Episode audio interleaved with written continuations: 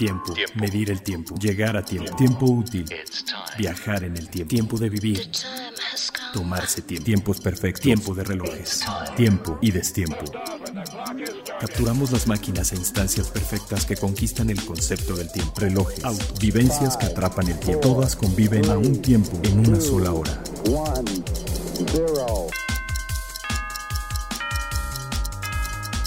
Hora local. Hora local. El podcast de Tiempo de Relojes. Tiempo de relojes. ¿Qué tal? ¿Cómo están? Soy Carlos Matamoros de Hora Local y estamos en el episodio número 50 que es muy especial, no solamente para Hora Local, sino para Hora Local y Tiempo de Relojes, que como les habíamos eh, anticipado en unos podcasts anteriores, eh, pues estamos iniciando esta alianza con Tiempo de Relojes, que es pues el medio de referencia, el medio impreso de referencia en México el decano de, de, la relojería, pues fue el fundador, que es nada menos que mi tocayo Carlos Alonso, que está aquí junto a mí en el podcast. Hola tocayo, ¿cómo estás? Pues muy bien, ahora sí que tenemos mucho que platicarles acerca de esta alianza de, de, hora local y tiempo de relojes, iniciando, bueno, oficialmente con este episodio 50, ya teníamos dos más, y pues platicarles acerca de, de, que, de que, en qué consiste todo esto. ¿Qué tal? Leslie López, ¿cómo te va? Hola, un gusto saludarles de nuevo. Editor de la revista Tiempo de Relojes, y desde Madrid nos acompaña Andrés Moreno. ¿Qué tal Andrés? Muy bien, muchas gracias. Buenas tardes. Corresponsal del otro lado del charco para Tiempo de Relojes y pues ahora también para Hora Local y pues aquí estamos. Y pues arranquémonos rápidamente con A Tiempo, que aquí es donde les vamos a platicar de todo este detalle. Lo último, lo, último, lo, más, reciente, lo más reciente, lo tenemos, lo tenemos a tiempo. A tiempo. Y bien, pues entonces estamos en este episodio número 50 y... Eh, pues vamos a platicar, Carlos. ¿Qué pasó con esto? ¿Qué, qué vamos a hacer ahora juntos? Bueno, vamos, no a, vamos, a, hacer? vamos a hacer lo mismo que hacíamos separados, pero pero en equipo. Pero en equipo y, y divirtiéndonos mucho como siempre. Eh, y sumando fuerzas con Leslie, con Andrés, con algunos otros colegas. O sea que yo creo que digo, la, el, el, tema de después de varios programas juntos, yo creo que el, el, la historia era sumar fuerzas. Ya vemos lo que está pasando en la industria, se está reacomodando, se habla de la fusión probable de Kering y Richmond, cosas, cosas eh, eh, impensables tiempos atrás, así que todo está cambiando, se están uniendo fuerzas y yo creo que eh, hacer, o sea, sumar talento, eh, a través de una plataforma multicanal como la que hemos venido creando con Tiempo de Relojes, pues un podcast que es el, el, canal que más crece últimamente a nivel, a nivel de comunicación. En general vemos las cifras tremendas del crecimiento de los podcasts y yo creo que, bueno, pues era una una unión lógica, ¿no? ¿No, sí, ¿no totalmente. crees? Y ahora sí que este, aprovechar todo este, este momento de cambio, de cambio en los impresos, de cambio en todo. Todo está migrando a, hacia digital. Ya era una tendencia que se veía, pero pues el tema de la pandemia pues hizo que explotara completamente, ¿no? Sí, totalmente. Y eh, creo que, que, no es tanto, o sea, ha habido una etapa donde lo que predominaban eran los medios impresos, bueno, pues siempre eh, en México, editores, o sea, gente como Leslie, gente como tú y otros colegas que tenemos, pues siempre estaban al frente de una cabecera, pero mmm, sospecho que viene una etapa donde hay que sumar fuerzas para, para o sea, satisfacer a, un, a una audiencia eh, con multiopiniones, o sea, el debate eh, y el, tema de opinión es eh, más necesario que nunca. O sea, a mí me encantará y seguramente ocurra que cuando toquemos temas a uno le gusta un reloj y a otro no le gusta y uno lo defiende y el otro no lo defiende y eso es fantástico. Ahora sí que solamente esperen unos minutos más porque viene bastante de eso. porque viene bastante de eso. Vamos a platicar de, de, las novedades que hay. Oye, pues sí, entonces la verdad, eh, un muy buen episodio 50. Este es el año número ¿qué? 25 de Tiempo de Relojes. Cumplimos un cuarto de siglo, sí. Mira, ahí estamos. Este es un año de mucha celebración. También el CIAR tenemos este 15 años de CIAR. 15 años de CIAR, 25 de Tiempo de Relojes y episodio número 50 de Hora Local. Dos años al aire Hora Local. En, justo por estas épocas andamos saliendo. Entonces, pues la verdad hay mucho que celebrar y mucho que vamos a comentarles. Y pues yo creo que sin más preámbulo eh, si tienen algún comentario, alguna duda sobre esta nueva época de hora local, ya saben, envíenoslas a la en los, comentarios en Facebook o a través del, nuestro correo electrónico que es info arroba Justo cuando suceden todos los grandes lanzamientos y novedades mundiales, las tenemos de último minuto. De último minuto. Y bien, de último minuto tenemos eh, una noticia triste. Hace un par de días eh, falleció Michael Collins, el tercer astronauta del Apolo 11. Eh, ya había muerto hace unos años Neil Armstrong, el primer hombre en la Luna. Y pues solo nos queda Edwin Buzz Aldrin, el segundo hombre que pisó la Luna y el primero que llevó un reloj a la Luna, que es una historia muy curiosa. Pero este, pues a los 90 años se nos fue Michael Collins, estaba en la flor de la edad. pero digo, realmente pues es un, un hombre del espacio menos, ¿no? ¿Qué, opinión? Era, era, un hombre discreto, entonces parecía que ya enfermó y estos últimos años lo vivió también discretamente. Eh, imagínese ese señor pilotando solo la nave en la luna, porque fue el único que no pisó la, la, superficie lunar. Así es. Ah, bueno, eh, tenemos la experiencia de manejar en México, pues esto sería como lo radicalmente opuesto. Ahí no se veía ni un vehículo, no se veía nadie. Nada de nada. No se veía nada de nada y por eso llegó a hacerse célebre también la expresión que él usaba, que en aquel momento eh, se sintió como el hombre más solitario del, del, universo, ¿no? Claro, ¿no? Y además hay una fotografía que tomó él que es la única fotografía que hay donde se ve toda la humanidad excepto él.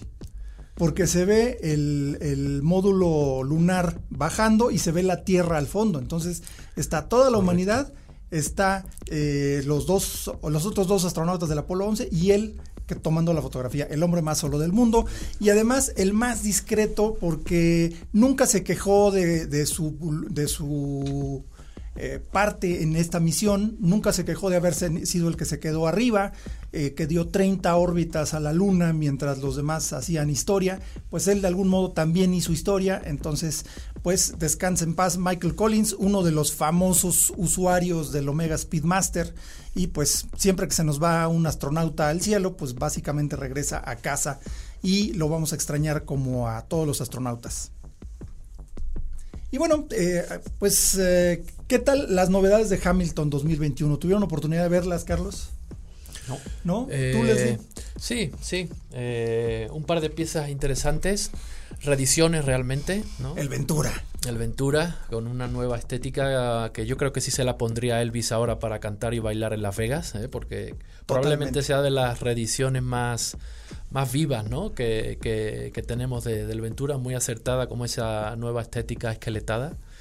Y luego otra, otra pieza pues, que mantiene su, su espíritu vintage, ¿no? que es un crono, que ya habían relanzado en el 2017, ya hubo una edición especial y la han vuelto a, a lanzar ahora con un calibre actualizado. Son dos bonitos relojes, la verdad. Sí, a mí me gustó mucho el Ventura de, de Elvis. Eh, se me hizo bien interesante, como dices, es algo que Elvis mismo usaría hoy día, nada más le faltaría un poco de terciopelo rojo y, que la máquina estuviera esqueletada en dorado, pero bueno, son detalles, ¿no? Sí, no, pero es un esqueletón bastante interesante, ¿eh? muy atrevido, muy fresco, muy... Eh, muy, muy, muy moderno, digamos. Sí, me gustó y además eh, que pasaron de la de la estética del. Más bien, pasaron de, la conexión con Men in Black, que las películas de Men in Black también usaban un, Hamilton Ventura, pero pues ya como que esa ya no está tan de moda y Elvis pues siempre va a estar de moda, ¿no?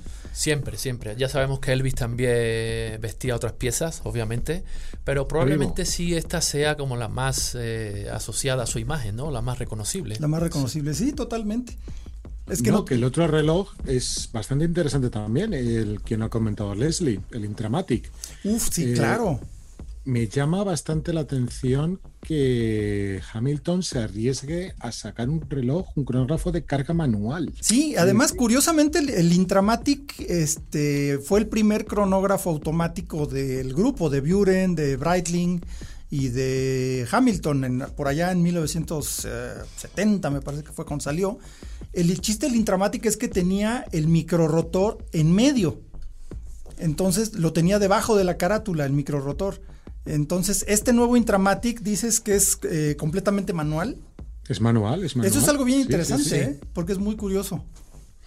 A mí me parece una apuesta bastante arriesgada porque Hamilton es una firma que debe vender, es decir, está pensada para grandes volúmenes, para un público bastante amplio y generalmente tenemos la, la noción que los relojes, sobre todo los cronos de carga manual, pues van para otro tipo de público, más exquisito, más coleccionista. No sé, claro. es una apuesta arriesgada que, habrá que ver cómo funciona. Sí, a mí lo que me llama la atención es que hayan usado el nombre Intramatic porque el Matic implicaba un reloj automático, pero sí, efectivamente, pues es un reloj de cuerda manual de estilo vintage muy bonito, carátula panda. Este, que la verdad sí está muy muy bien este, este Intramatic. Pero digo, curioso que hayan, eh, bueno, eh, que hayan revivido el, nombre Intramatic con un reloj que no es Matic, ¿no? Pero bueno, es temas de marketing que es un poquito como lo que hace Mercedes con los, eh, los motores AMG, ¿no?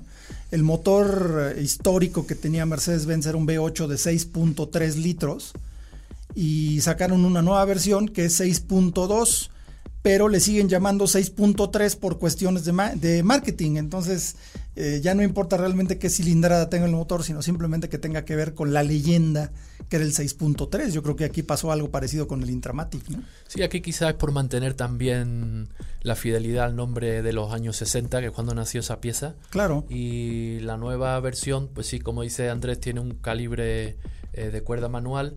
Le han eliminado la fecha, que la tenía antes a las a la, ventana a, las 6 y ahora la, verdad que la carátula de 40 milímetros luce muy bien. Se ve muy bien, se ve como un crono tradicional este, de cuerda manual de los 60. Sí, porque el Intramatic, pues fue el Intramatic original fue de esa competencia entre Zenith, Seiko y el, el grupo que formaban Buren, Hamilton y Breitling. Entonces ahí hay un, hay un toque histórico simpaticón y pues la verdad está muy bonito este Intramatic nuevo, junto con el Hamilton Ventura, que a mí me, pareció muy padre. Además, el, Ventura con su caja completamente eh, de diseño muy loco, muy, es lo más parecido a un crash de Cartier, ¿no? Es una caja con forma eh, triangular. triangular, como de abanico, es una cosa rara, pero bueno. Eh, la verdad es que muy bien por muy bien por Hamilton que está haciendo cosas interesantes. Y bueno, también Cartier acaba de dar eh, a conocer las eh, nominadas para el premio Cartier Women's Initiative Award. Eh, es un premio que otorga cada año la firma francesa. Y pues, pues aquí es un, tema de que se premia al, al, impacto que tienen las mujeres emprendedoras. Este fue iniciado en 2006, totalmente con el apoyo de Cartier. Y pues es una cosa completamente independiente de las actividades comerciales de, Cartier. Entonces está muy bien eso. Y pues tiene que ver con las Naciones Unidas. Y la idea es eh, impulsar el cambio por, eh, eh, vaya, impulsar el cambio que hacen las mujeres emprendedoras, apoyar ese cambio, entonces está muy bien. Y pues mujeres de todo el mundo han aplicado para este premio. Eh, desde 2006, estamos hablando en 15 años, eh, 20.676 mujeres han eh, participado eh, también y se han dado cerca de 4.640.000 dólares en premios precisamente para desarrollar esas empresas. El año pasado hubo una nominada mexicana. Y bueno, entre las nominadas, Leslie, eh, cuéntanos de eh, qué hay aquí de nuestra región. Sí, también hay otra chica mexicana, Valentina Rogacheva, con un proyecto además muy interesante porque va dirigido a la agricultura, ¿no? al campo, que sabemos que en México pues siempre hay un salto, una distancia enorme entre el mundo rural y el mundo urbano en las ciudades y esta chica ha desarrollado una plataforma, una especie de plataforma de networking donde, donde se facilita también el financiamiento a productores, agricultores locales y, y digamos intercambian ideas eh, a todos los niveles, ¿no? O sea, proveedores, fabricantes, productores, eh, agricultores locales, un, proyecto eh, creo que se llama Vercor, la plataforma como tal ya está activa y es una, creo que puede ser una herramienta muy útil eh, que, desarrolle en México todo el sector agrario. ¿no? y de hecho, para Latinoamérica también hay mucho apoyo en ese sentido. Lo cual pues, siempre se siempre se agradece porque pues en toda Latinoamérica pues tenemos esas esas carencias, ¿no?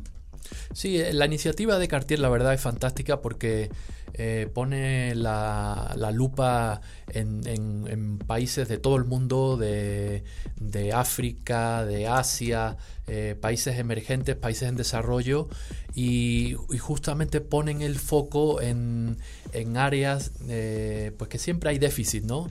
De alguna forma. Eh, salud, eh, bienestar, educación, eh, cambio climático. es una iniciativa a nivel internacional. tú ya mencionabas la cifra, muy importante y que se mantiene continuamente cada año. Sí, y pues la verdad muy bien por Cartier y muy bien por, que esta iniciativa continúe y pues ya este, prácticamente 15 años, pues es algo muy muy bueno. ¿no? Y bueno, eh, yo creo que ya llegó el momento de los de los uh, dimes y diretes, jitomatazos alrededor de los nuevos relojes y demás. Vámonos a complicación. Más allá de la hora, un reloj puede ofrecer otras funciones que se conocen en el argot relojero como complicaciones. complicaciones. Y bueno, pues eh, vamos a empezar con la, reseña o la plática o eh, pues darle un pequeño repaso a lo que sucedió en Watches and Wonders. Van a ser varios episodios que vamos a tomar esto porque finalmente es un material que es, aparte de muy extenso, eh, nos da temas para muchos, pues para prácticamente todo el año para la industria relojera, ¿no? Entonces, pues lo vamos a seguir mencionando en diversos episodios, pero bueno, comenzamos con Watches and Wonders y eh, ahora sí quisiera empezar contigo, Andrés. ¿Qué te parecieron las tendencias principales de Watches and Wonders? ¿Qué notaste tú desde el ojo europeo eh, para las, eh, las presentaciones que hubo? Yo sinceramente noté, vamos a decir, bastante tranquilidad, eh, poca imaginación, vamos a decirlo así. Mucho verde, ¿no? Bastante. Sí, no, bastante verde, pero así en general eh, yo noté un falto de grandes novedades. Es decir, dejando aparte a lo mejor Hermes. Eh, bueno, Joger Lecoultre. No, no, pero me refiero a casi grandes colecciones, así ah, comerciales. Hubo verdaderos pepinos, eso no hay ninguna duda.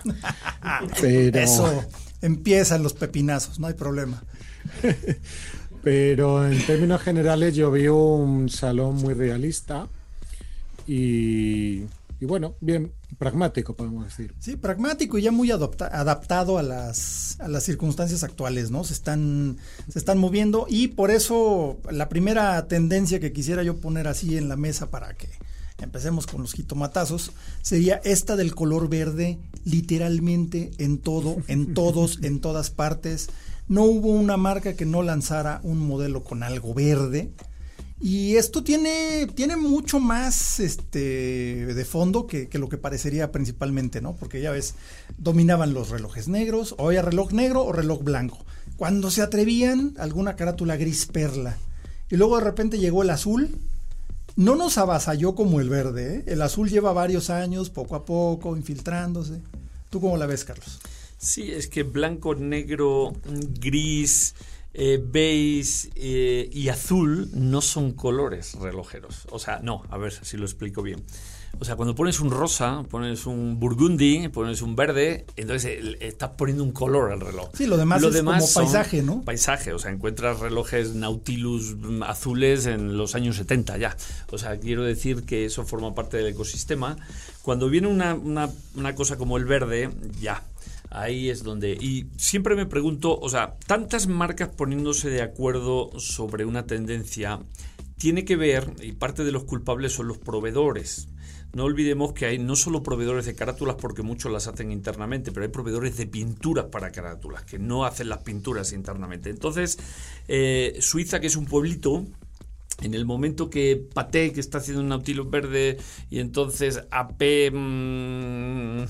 quiere hacer un Royal Oak platino verde se empiezan a correr las voces porque además es muy endogámico el sector relojero. Sí, se copian la tarea tremendamente. Hijos que trabajan en Patés van a su casa y su papá trabaja en Odemar Piguet y la cuñada trabaja en Jägerle Cool y es un todo y es verdad, y es verdad y todos se comentan. Entonces se ponen de acuerdo vía proveedores y vía eh, Radio Makuto y yo creo que, que, bueno el verde no es ya había marcas mire eh, me acuerdo hace dos años IWC trajo una pieza única para el SIAR, eh, un, portugués grande, calendario perpetuo, y era verde, carátula verde, un poco por el homenaje a México, la bandera, eh, porque el verde es muy nacional. Entonces ya había habido, ya había habido intentos de verdes, ¿no? Con eh, Moser, demás. Yo creo que, que, bueno, se pusieron de acuerdo y el hecho de que Patek y, y AP con dos piezas súper emblemáticas como Royal Oak y Nautilus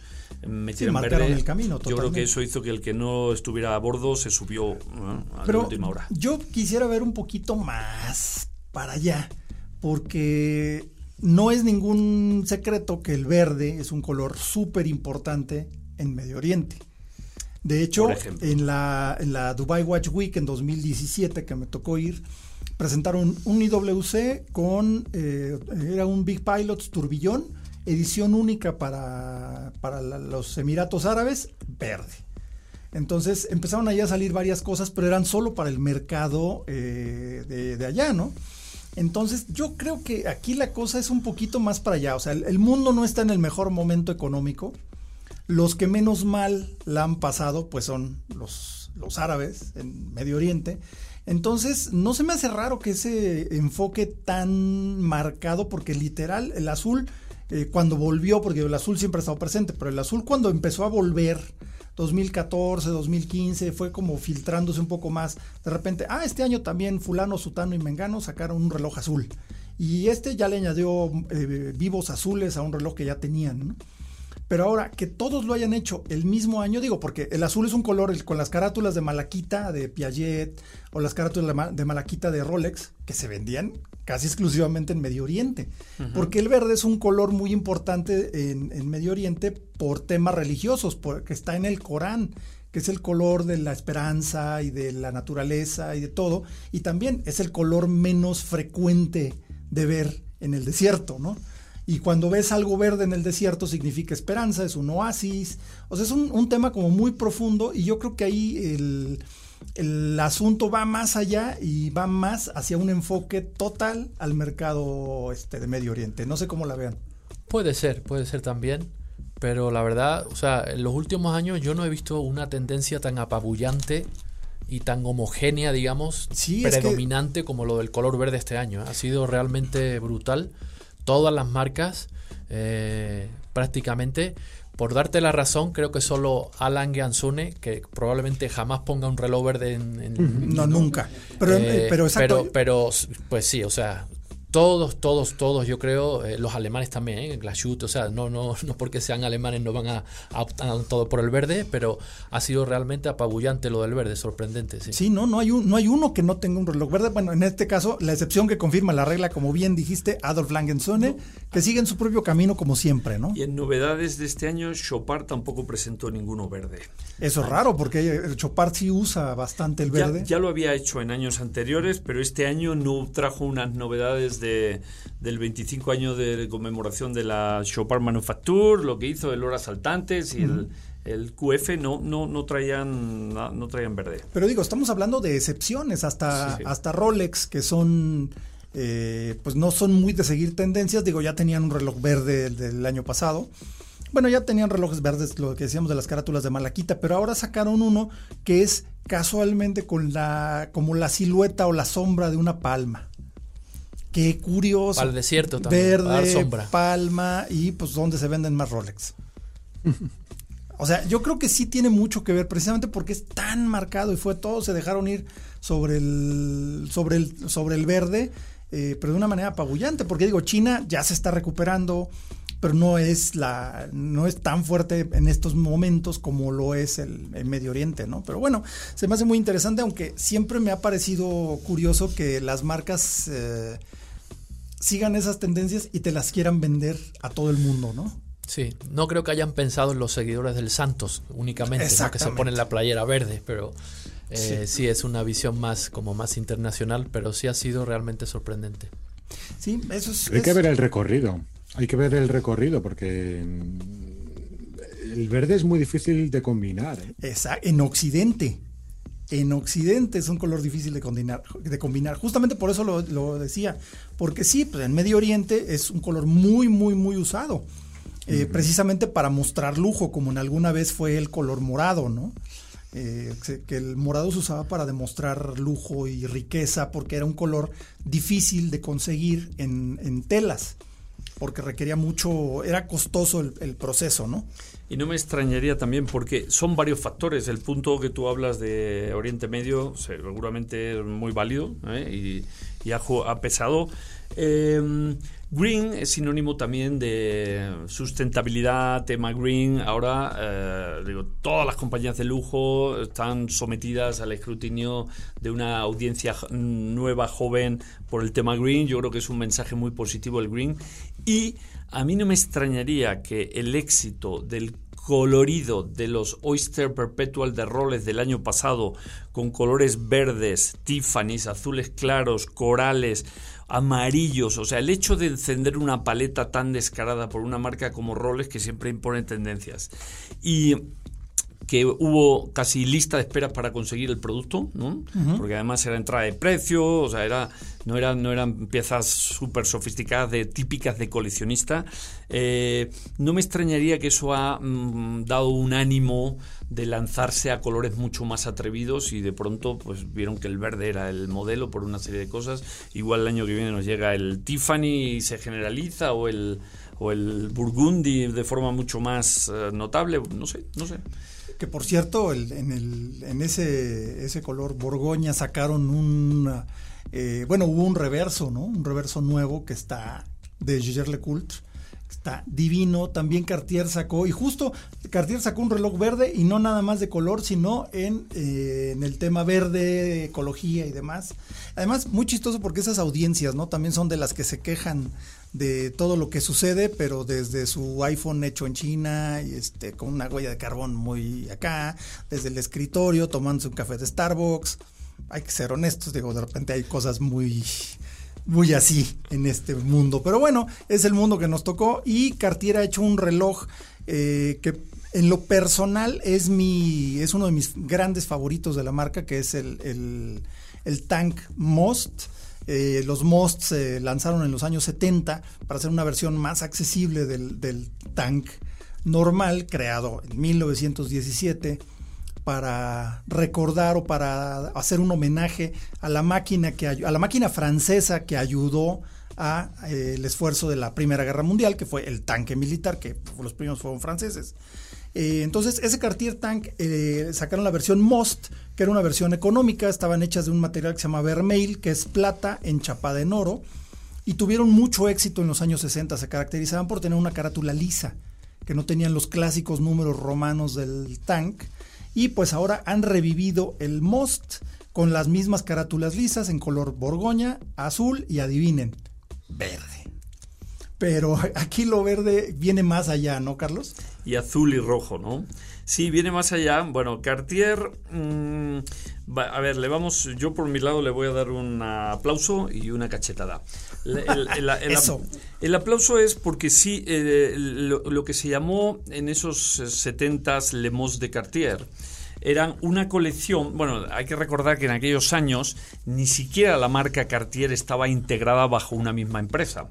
O sea, años 70, años 60, Cartier eh, Nueva York, Cartier Londres, Cartier París eran empresas diferentes con propietarios diferentes. Eh, todo el revival que vino a través de Alain Dominique Pagan, de volver a integrar todos los Cartier bajo un mismo paraguas, sacaron Le de Cartier porque eran unos años para empezar con un producto eh, muy fashion, hay que decirlo, o sea, no podían volver a los orígenes como un poco más relojeros, sino que era un producto más de moda en aquellos años. Entonces, el apellido Most ahora no ha venido como Le Mos de Cartier, ha venido como Tang Most, pero vienen buscando una audiencia joven, vienen buscando permiso de atrevimiento para hacer cosas raras, ¿eh? no es de un precio muy muy alto y una de las cosas raras que han hecho ha sido meter un, híbrido, ¿no? Meter un, reloj mm, solar que, bueno que puedes comentar eh, a una nueva audiencia que tienes un compromiso con lo sustentable y todo eso no no este y ese ese rollo de sustentabilidad es, bien interesante porque de esos eh, primeros Most hubo versiones eh, de cuerda manual y hubo algunas versiones de cuarzo, ¿no? Sí. Y ahora este sacaron un calibre nuevo que es el, Solar Beat, que es un calibre solar. Sí, Cartier sacó un reloj solar eh, con la celda solar escondida detrás de la carátula, de manera que no es evidente y es un reloj a cuarzo, pero tiene una tiene particularidades muy interesantes, ¿no? Que es la durabilidad de 16 años, ¿no? 16 años, ¿por qué 16? Eh? Habría que preguntarle a Cartier, ¿no? Sí, en teoría se agota la pila y le pones la nueva y sigue ya como con la célula solar eh, alimentándola, ¿no? Pero sí es curioso cómo cambian los tiempos porque estamos hablando, tú lo mencionabas, de un reloj que era como un homenaje militar a una guerra que nacía de un tanque, digámoslo así, y ahora se encarna justamente eh, o, de alguna forma es un tributo a una nueva mirada eh, ¿no? una cosmovisión que defiende el planeta casi de, una forma pacífica y, y, apela un poco a esos valores sustentables más de, una nueva era. No, totalmente. Y además en las correas también hubo un cambio, ¿no? En estos mismos eh, Most integraron unas correas hechas de piel de manzana. O sea, no es piel, parece piel, tiene la textura de piel, pero no es piel. Viene de eh, origen vegetal y sustentable.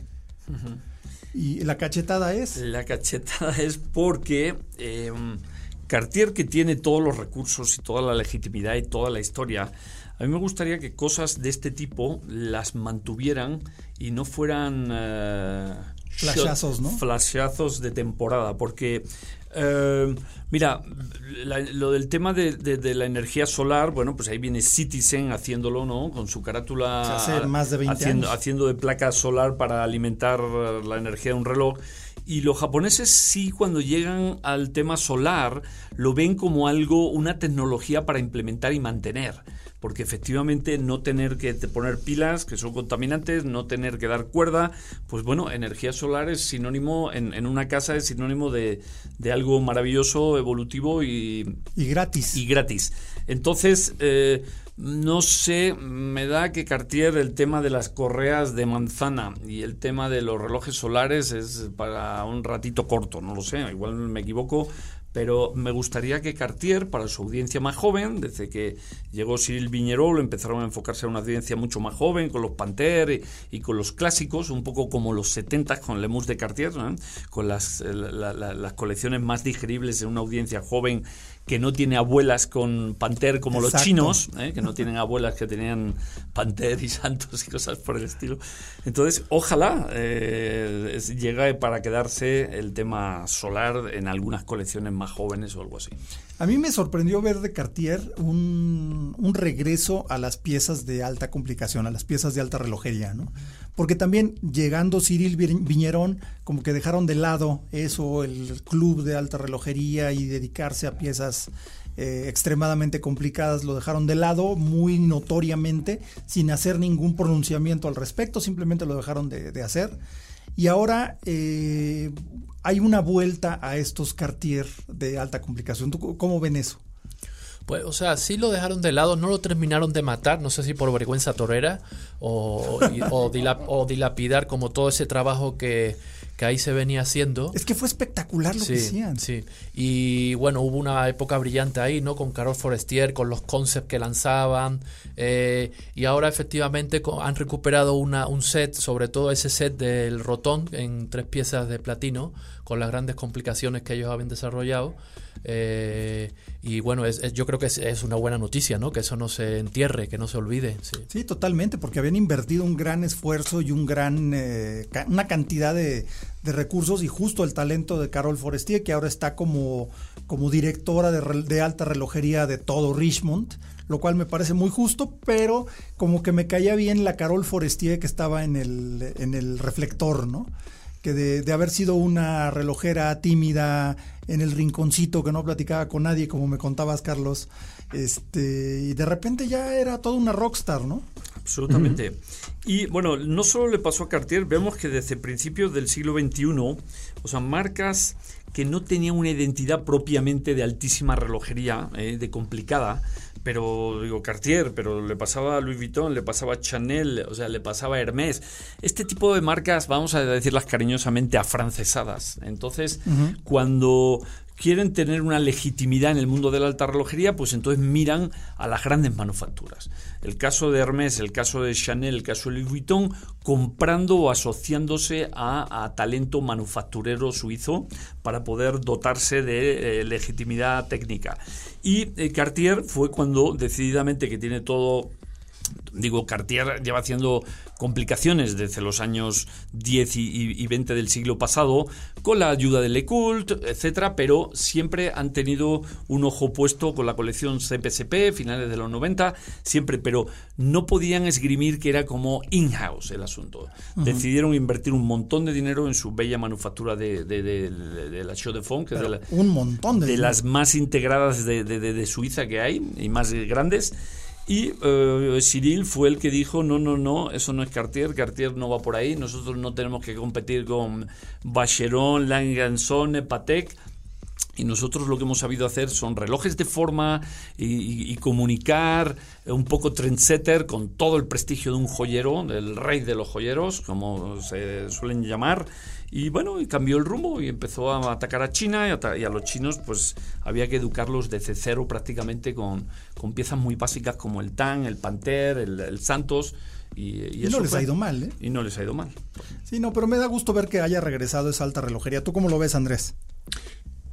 Estoy completamente de acuerdo eh, con vosotros y no solo eh, Cartier, los bandazos de de Cartier no han sido solo de alta complicación. Eh, recordemos que hasta hace unos años Cartier todos los años presentaba una colección nueva, una caja nueva. Es decir, ibas al HH y veías el Drive, muchísimos, o, la Doña también en su momento. Y ahora ya de repente, desde que vino Yasiril, es todo legado, es todo, bueno, pues piezas antiguas que hay que recuperar, que hay que conquistar a las nuevas generaciones. Es interesante, pero también puede ser un peligroso estos bandazos tan, tan violentos en tan poco tiempo. Pero bueno, Cartier es, de esas marcas que son too big to fail, ¿no? Es demasiado grande como para que, falle. digo, puede pasar, pero yo creo que sigue siendo muchísimo más fuerte, ¿no? Que, no creo que le afecten tanto los bandazos, simplemente se irá adaptando su, clientela, ¿no? No, y no hay que olvidar que sigue estando en el top 5 de relojes, ¿eh? O sea, no, bueno. eso, eso es... Eh, en la mente, claro. Sí. No, totalmente. en México, a veces, o sea, lo que hay que. Mira, México a nivel global, en el mundo relojero, pues no pesa en cifras. O sea, es un mercado, no es eh, Estados Unidos, Hong Kong, China, Oriente Medio, incluso Europa. O sea, España, por ejemplo, en el ranking eh, está más arriba que México a la hora de las cifras oficiales de exportación. Pero México sí tiene una clientela muy madura. Entonces, por ejemplo, grandes fans, grandes conocedores y grandes seguidores de Cartier en México. Entonces, México era un país que ya había asimilado el Cartier de Carol Forestier con las altas complicaciones. O sea, aquí vendían astroreguladores y aquí vendían piezas de ese tipo.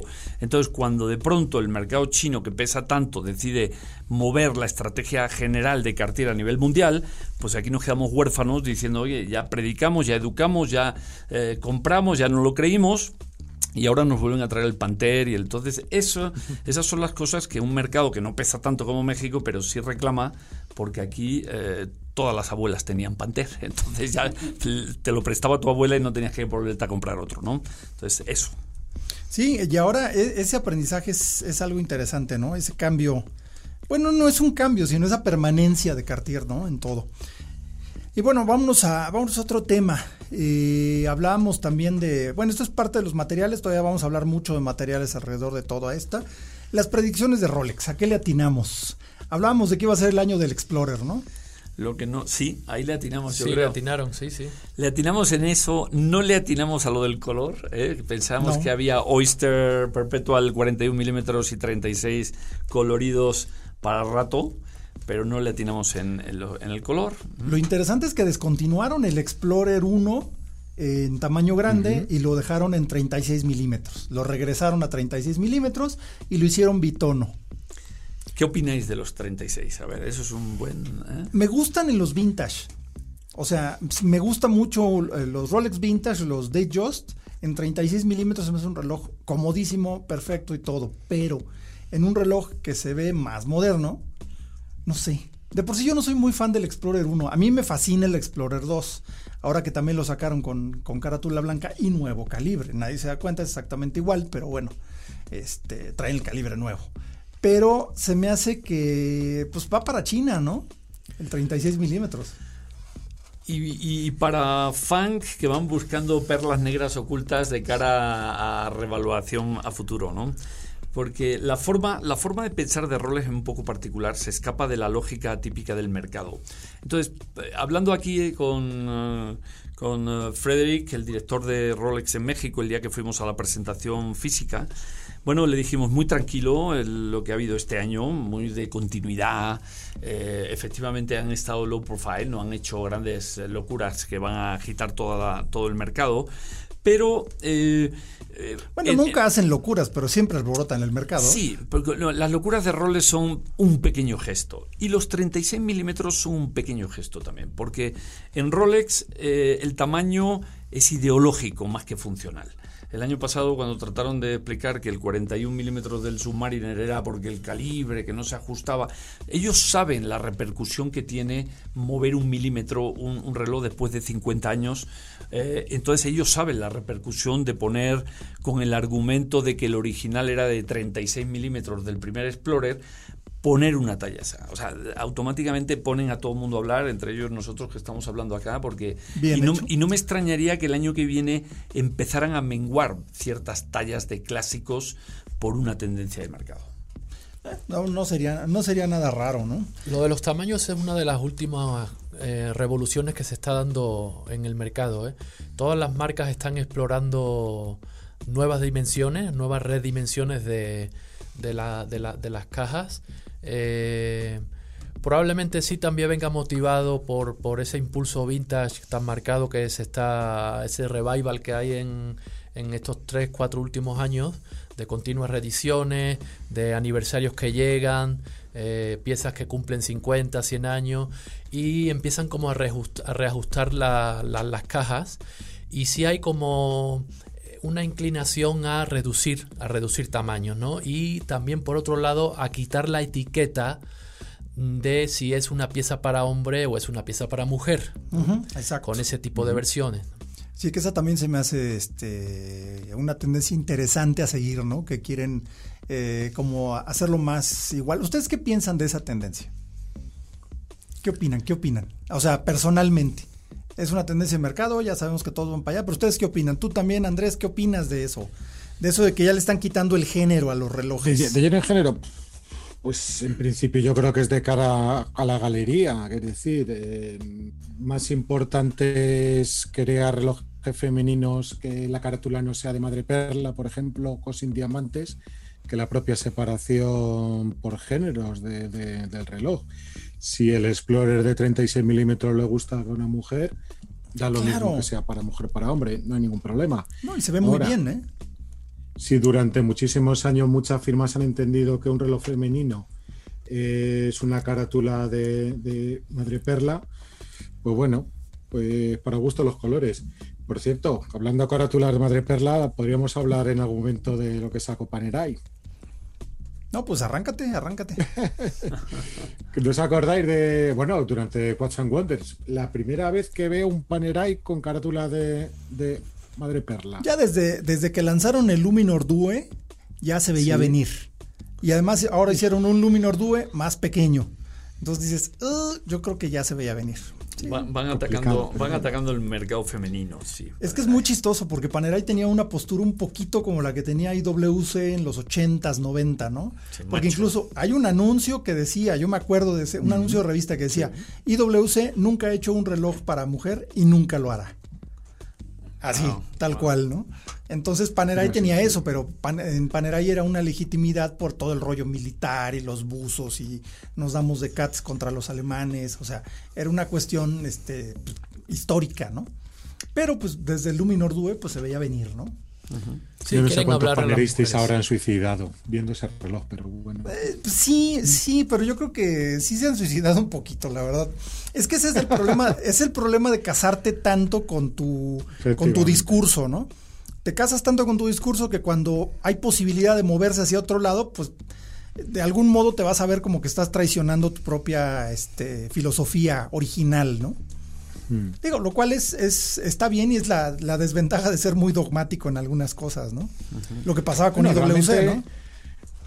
Bonatti realmente yo creo que no fue una persona dogmática, vamos, cuando estuvo en Panerai. Realmente fue el quien, quien impuso y quien empujó a Panerai a experimentar eh, con nuevos mecanismos, con nuevos materiales que precisamente los más fanáticos estaban en contra de ese. Sí, claro, claro, claro. Ahora, de ahí a llevar a una carátula de madre perla, creo que hay un buen trecho. ¿Y correas de colores? Ah, Es que es parte de lo mismo, ¿no? Eh, está muy bien y todo, y ya este, pues vaya, ya, ya estamos moviéndonos un poquito, este, un poquito más rápido porque necesitamos este, cerrar este episodio. Eh, rápidamente sobre lo. Ahorita yo creo que vamos a terminar con Panerai y este, pues nos despedimos del momento, ¿no? Este, como, bueno, ahora, también Panerai trae un fuerte discurso ecológico, pero que ya, ya, ya quieren que, eh, de hecho lo comunican así, que no sea un, un modelo, que no sea un producto, que sea una filosofía completa, que sea un enfoque holístico dentro de la marca, lo cual se me hace muy interesante, ¿no? Interesante también que han sido de los yo creo que la primera marca que ha comunicado quiénes son sus proveedores eh, a nivel de, de, toda la integración esta de reciclado la, industria relojera suiza es muy secreta a la hora de decir quién les hace qué y cómo se lo hace. Y ellos han dicho, no solo estamos comprometidos en los productos que sean reciclados a lo más posible, sino que además ponemos sobre la mesa todos los proveedores que lo saben hacer para que el resto de la industria tome ejemplo y pueda saber quién hace qué en caso de que quieran seguir el ejemplo. Sí, simplemente compartir sus proveedores. O sea, decir, si ustedes quieren, si tú como mi competidor o lo que sea, quieres usar este tipo de material, ahí está el nombre, ve con fulano, di que vas de mi parte, casi casi, ¿no? Sí, fue un ejercicio de transparencia eh, sorprendente también, pues ya sabemos cómo se juega en la industria y que tú reveles, eh, creo que eran como 10, 10 proveedores, 10, eh, empresas que, que, les han ayudado a fabricar este reloj que es prácticamente un 100% reciclado, ¿no? es un 98.9. Punto, sí. Eh, a, todos los niveles, no solo la caja, que ya lo habían eh, implementado antes con el titanio, eh, ahora volvieron a reciclar la caja, pero también componentes mecánicos, ¿no? Incluso el silicio, por ejemplo, o el cristal de zafiro de la caja, era una pieza realmente llamativa, una pieza concept también, y Lab la, llaman. Tuve yo entrevista con Cavadini, justamente, y, lo, que yo creo que es más interesante se, se proyecta aquí es justamente si esto, este ejercicio de transparencia, este ejercicio de producción, de fabricación, puede realmente llegar a corto plazo a cambiar el, ecosistema industrial de Suiza en fabricación, ¿no? en, normativas e incluso el sello Swiss Made. ¿Por qué no, no? Porque aquí el reto también es, eh, y no tienen la respuesta, es qué tal eh, es el funcionamiento, la, respuesta de ese tipo de materiales reciclados en un reloj. No la tienen todavía tampoco. Porque recuerdo cuando eh, antes también, hace unos años, empezó el silicio, esas voces más escépticas o más críticas, oye, pero esto va a funcionar, esto se va a parar, ¿qué, sabemos qué va a pasar con el silicio ahí metido en el reloj? En, 40 años, ¿cómo va a reaccionar? Pues esto es un poco también lo mismo, ¿no? En principio sí no debe de haber problemas, ¿no? Pues son, pues son materiales también, pues es silicio, es reciclado pero es silicio, es zafiro, es reciclado pero es zafiro, etcétera, etcétera. Entonces, estos interrogantes son los que yo creo que son más interesantes y abren un poco el proyecto que lidera Panerai a nivel de sustentabilidad. Sí, eh, la verdad es que eso está, eso está muy bien por parte de Panera. E incluso hay un, bueno, ya las, eh, eh, buena parte de las correas ya están hechas también de material reciclado, que son de, de la el material sintético viene de las redes de pesca recuperadas del, del, mar y se procesa el plástico y se hacen esas correas de material sintético. Entonces está muy congruente con la pues con la época, con el cuidado al ambiente y eso está muy bien desde el punto de vista eh, empresa, ¿no? Desde el punto de vista marca. Porque finalmente pues el, el, el, golpe de naturaleza más grande que tenemos pues es el mar y Panerai está ligada al mar, entonces creo que esa es una parte bien importante, ¿no? Y asumieron su eslogan de laboratorio de ideas, porque... Sí, también de Bonatti, ¿eh? Bonatti, Bonatti, eh, estaba hablando de Andrés antes, eh, Bonatti tenía una idea de Panerai como un Rolex, con eh, un Rolex. De hecho, este, esto de que eh, los orígenes Rolex y Panerai estuvieran aliados para el tema de calibres y una serie de cosas, yo creo que a, Bonatti le marcó mucho. En alguna vez, la primera vez que Panerai metió una, una cerámica negra, yo le pregunté, le dije, oye, ¿y esto? Esto porque eran, no sé, hace 10, 12 años. Digo, ¿esto llegó para quedarse o esto es un experimento de moda? Y me dijo, no, no, no, no, esto es un accidente. No vas a ver muchos relojes negros de Panera y a futuro. O sea, yo creo que a él lo ah. convencieron de que tenían que tocar algunas tendencias del momento, ¿no? Por el All Black y todo este tipo de cosas.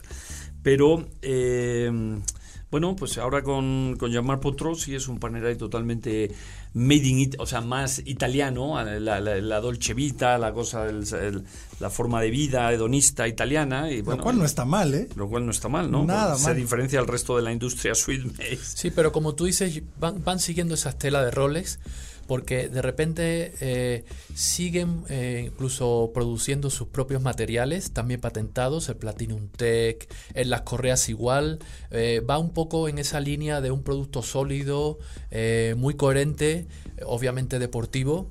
Y, un poco en esa línea realmente de una identidad en torno a sus, a sus patentes y a sus productos desarrollados, que la verdad es un gran esfuerzo. Sí, la verdad muy bien por Panerai y pues tuvimos oportunidad de, ver los relojes, de ver y tocar los relojes hace un par de días y de verdad que bien, ¿eh? Qué bien, qué buen, qué buen camino está siguiendo Panerai y están haciendo están siendo congruentes eh, pues con el discurso, ¿no? Justo lo que hablábamos hace ratito, ¿no? Que hay que, hay que seguirlo hasta sus últimas consecuencias y al parecer esa es la intención que tiene Panerai, ¿no? Y pues eh, yo creo que de momento y rápidamente nos vamos a test drive. ¿Qué tan rápido, qué tan cómodo, qué tan avanzado es un auto? Lo sabremos después de este test drive. Test drive. Les quiero platicar de que tuve oportunidad de manejar el Mercedes-Benz S450 Formatic que es el nuevo clase S. Normalmente lo que hace Mercedes-Benz cada que sale una nueva clase S es sacar toda la tecnología que tienen ahí en el cajón, quitarle lo que están trabajando los ingenieros en ese momento y, y aventárselo así encima al nuevo producto. Y el clase S nuevo es justamente eso, es una es un festín tecnológico. Yo creo que podría decirse que es el automóvil eh, más digital que hay en la actualidad prácticamente ya no hay botones, habrá cinco o seis de cosas muy básicas. En el interior eh, tenemos una tableta que está hecha por Samsung al centro del tablero, ya como eh, centro de integración eh, de infoentretenimiento, pero además se pueden manejar todos y cada uno de los parámetros del coche. es una pantalla OLED. Frente al conductor, el cuadro de instrumentos que ya no está, ya es una pantalla también de OLED y eh, pues podemos configurar toda la información que nos muestra, pero lo interesante es que es muy sencillo nada más aventarle tecnología, tecnología a un coche y ya. El caso del nuevo clase S es que la intención es que sea lo más humano posible, que sea lo más eh, confortable, lo más enfocado a los pasajeros. Eh, la capacidad de procesamiento que tiene ya este coche es tal, bueno, de hecho está preparado para, para, redes 5G que todavía no hay en México, pero cuando la haya, inmediatamente estará activa en el, en el S450. Eh, lo que pasa es que, bueno, entonces lo que decía es que tiene una gran capacidad de procesamiento, eh, de manera que tiene un asistente personal que es Hola Mercedes, así como el Hey Siri y OK Google. Ya tiene su propio asistente personal, le puede uno decir, eh, me siento cansado. Entonces el, el coche cambia el patrón de colores de la luz interior para que sea más relajante, da masaje en el asiento del conductor, de manera que ayuda a relajar, incluso puede sugerir música eh, tranquilizante. Vaya, y, en caso de detectar, porque tiene una cámara que mira al conductor, en caso de detectar que el conductor está cerrando los ojos o que se está cayendo, eh, bueno, que está este, cabeceando, sugiere un descanso, da un aviso, eh, ayuda a despertar y dice, por favor, descánsate un rato porque estás cansado, ¿no? Eh, integra bolsas de aire, las tradicionales en el frente, ya tiene 15 bolsas de aire en total. En la parte de atrás, los cinturones tienen bolsa de aire, de, manera que en caso de un accidente el cinturón se infla. Entonces sostiene mucho mejor al ocupante del asiento trasero. El asiento trasero es el lugar donde hay que estar en un clase S. También tiene bolsas de aire frontales para el asiento trasero que van montadas en el respaldo del asiento delantero vaya, seguridad y cuidado de las personas es algo fuera de serie. Aquí en México solamente va a llegar la versión larga con eh, una preparación para chofer que en el lado derecho se puede oprimir un botón y el asiento delantero derecho se retrae completamente hacia el frente dando todo el espacio posible y reclina un poco el asiento posterior. Y eh, es una configuración mild hybrid, o sea que tiene una asistencia por medio de un sistema híbrido que recupera energía eh, del frenado y la almacena en una batería que después es desplegada eh, entre cambio y cambio. Ese hueco de torque, ese jaloncito que se, que se siente entre un cambio y otro en cualquier coche, es rellenado con el torque del motor eléctrico. Entonces es súper suave el funcionamiento, no se escucha nada por fuera, cristales eh, laminados, dobles, entonces es un universo de aislamiento completo este nuevo Mercedes S450 Formatic. Una cosa bien interesante, el golpe que ha dado Mercedes con tecnología es algo muy muy importante. Y bueno, pues eh, llegamos al final de este episodio número 50 de Hora Local junto con Tiempo de Relojes. Y pues eh, no, no me queda más que despedirnos. Carlos Tocayo, Carlos Alonso. Un gusto, aquí seguimos al pie del cañón. ¿eh? Eso. Para los siguientes programas. Eso, Leslie López. Gracias, gracias Carlos, nos vemos pronto. Hombre, Andrés Moreno, que nos acompaña desde España. Gracias, un placer como siempre. Hasta luego Andrés, yo soy Carlos Matamoros, esto es Hora Local con tiempo de relojes y nos escuchamos en la próxima ocasión. Esto fue Hora Local, el podcast de tiempo de relojes. Tiempo de relojes manteniéndote a tiempo sobre todo aquello que hace latir tu corazón. Nos escuchamos en el próximo episodio. Productor ejecutivo Antonio Sempere. Antonio Sempere. Voz en off Arturo Jara. Hora Local es una producción de finísimos.com.